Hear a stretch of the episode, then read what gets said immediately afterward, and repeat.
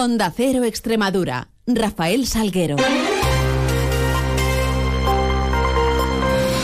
Muy buenos días, ¿qué tal? Son las 7 y 20 y tenemos 10 eh, minutos por delante para contar noticias de Extremadura en este lunes 19 de febrero, en donde comenzará a amanecer en la región a partir de las 8 y 14 minutos. Se ocultará el sol ya esta noche, sobre las 7 y 5. Miramos a esos cielos que nos acompañan y lo hacemos con la ayuda de la Agencia Estatal de Meteorología.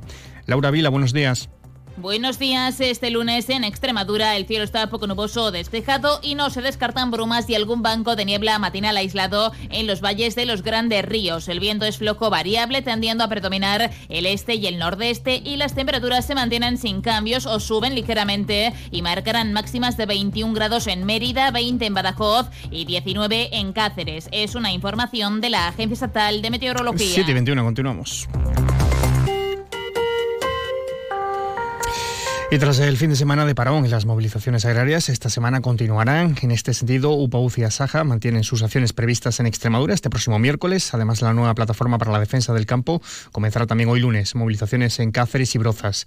Como previsión destacada, además, esta tarde el ministro de Agricultura, Luis Planas, se va a reunir por videoconferencia con las comunidades autónomas. Planas anunció una serie de medidas a implementar tras la reunión que tuvo con las organizaciones agrarias. La consejera extremeña de Agricultura, Mercedes Morán, creía además que eran medidas insuficientes y que demostraba que sí, existe, que sí existe margen de maniobra para el gobierno regional. Escuchamos al ministro y a la consejera. Incrementar desde el punto de vista administrativo la capacidad de control y de inspección. Lo que está prohibido aquí, en la Unión Europea, no puede, no puede utilizarlo un producto importado en la Unión Europea de un país tercero, bajo nuestro punto de vista. Simplificación de la carga administrativa para agricultores y ganaderos y de gestión del plan estratégico. Hay medidas que pueden ser interesantes. El único miedo que, me da a mí es que sean medidas que se apliquen solo para este año 2024 porque los tractores estén en la calle y porque tenemos elecciones. ¿no? Y esa, esa es una percepción eh, personal. Es decir, ahí hay una serie de flexibilizaciones, por ejemplo, de la PAC, que está leyendo, de la BECAN 6, de la BECAN 7, de la BECAN 8, que forman parte de la condicionalidad reforzada y que da la impresión que se hace una flexibilización solo para 2024. Eso no es lo que estamos pidiendo ni lo que están pidiendo los agricultores y ganaderos en la calle. Además, será el próximo lunes 26 cuando se celebre en Bruselas el Consejo de Ministros de Agricultura. En esta clave agraria también, en relación en este caso a los precios del tomate, les contamos que la organización Apaga Extremadura Saja considera indecente ofertar un precio de 130 euros por tonelada de tomate, lo que supone, dicen, un incumplimiento más de la ley de cadena alimentaria. Se suman de este modo a la denuncia en que en tal sentido también realizaba UPAUCE Extremadura. Por ello, esta organización agraria pidió a la Consejería de Agricultura de la Junta que actuara ante el registro de contratos ilegales. Así lo apuntaba Ignacio Huertas. Son precios ruinosos que ni tan siquiera cubren los costes de producción y que, en definitiva, costes de producción que nosotros estamos situando en este momento por encima de los 150 euros la tonelada de costes directos. En otro orden de cosas, este próximo fin de semana, del 23 al 25 de febrero, Villarreal de San Carlos, en pleno corazón del Parque Nacional de Monfragüe, va a coger la decimonovena edición de la Feria Internacional de Ornitología. 111 expositores, eh, llegados de 12 comunidades, casi 600 reuniones profesionales, 11 eh, charlas, 16 conferencias, más de 42 rutas guiadas, además eh, de diversas actividades como el, el, concurso de fotografía de FIO. Nos va a situar como referencia total del turismo ornitológico en toda Europa y pues, eso es lo que nos contaba Victoria Bazaga, consejera de Turismo.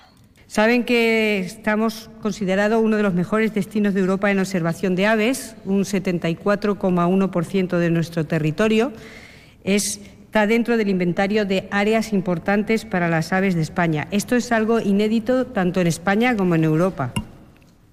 En nuestra región se pueden ver 385 especies de aves a lo largo del año y tenemos aproximadamente 50 espacios naturales, entre los que destaca este Parque Nacional de Monfragüe.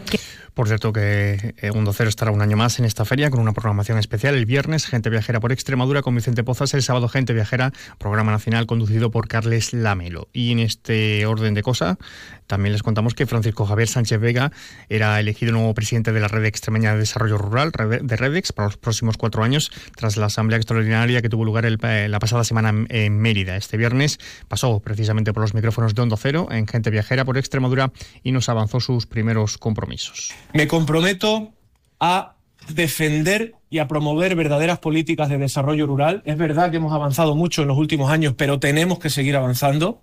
Me comprometo a defender los intereses de la organización a la que represento, de redes y de cada grupo de acción local de Extremadura.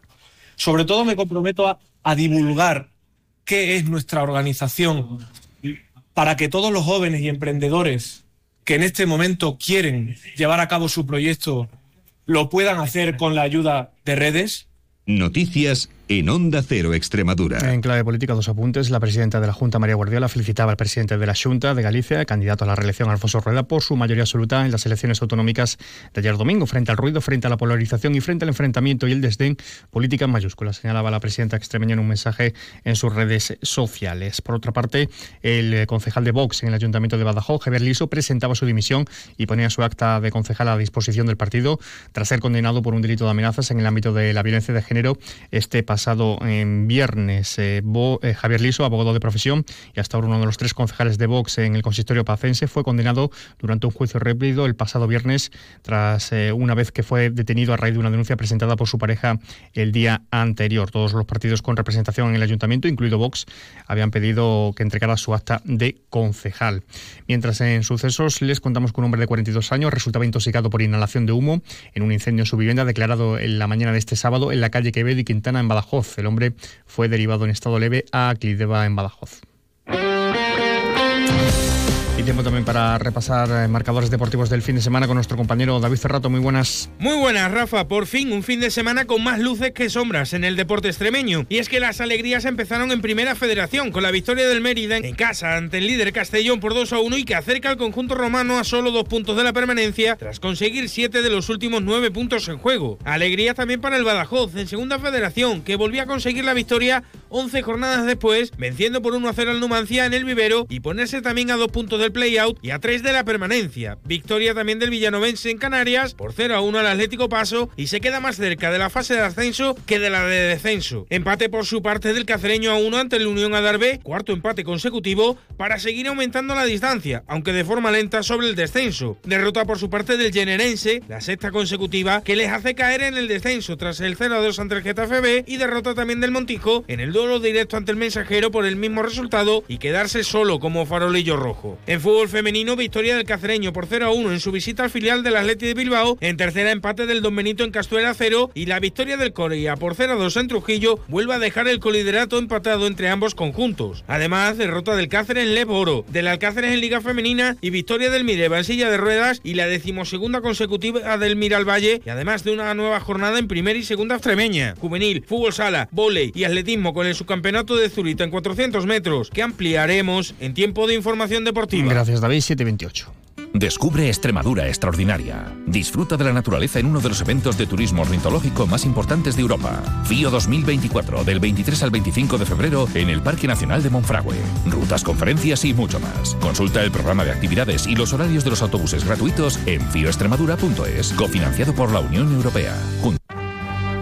Caja Rural de Extremadura, la caja comprometida con la región les ofrece la noticia económica del día. Extremadura registró 12.011 accidentes laborales durante 2023, fallecieron 15 trabajadores, la región se sitúa entre las comunidades en las que se redujo el índice de siniestralidad laboral el pasado año. En Caja Rural de Extremadura sabemos de dónde venimos y cuál es nuestra razón de ser. Nos debemos a nuestra tierra y a su gente, a sus sueños, ilusiones y proyectos. En Caja Rural de Extremadura destinamos una parte muy importante de nuestro beneficio a mejorar nuestra sociedad. Somos la caja de la cultura, de la cercanía, de la solidaridad y de la innovación, y por eso contamos con la mayor red de oficinas en la región. Porque ese es nuestro compromiso, estar siempre contigo. Como tú, nosotros somos Extremadura. Caja Rural de Extremadura. La, caja, de Extremadura. Y en previsiones, hoy reuniendo la Mesa General de Negociación para tratar la subida salarial del 2% de los empleados públicos y se presentará la red La Unión Europea en Extremadura. Llegamos a las 7 y media de la mañana, cita con la información más cercana a la local, 7.54 en boletos, 8 y 20 toda la información de su ciudad. Sigan mientras informados a través de nuestra web y redes sociales y les dejamos ahora la compañía de más de uno con Carlos Alsina. Pasen un feliz resto del día.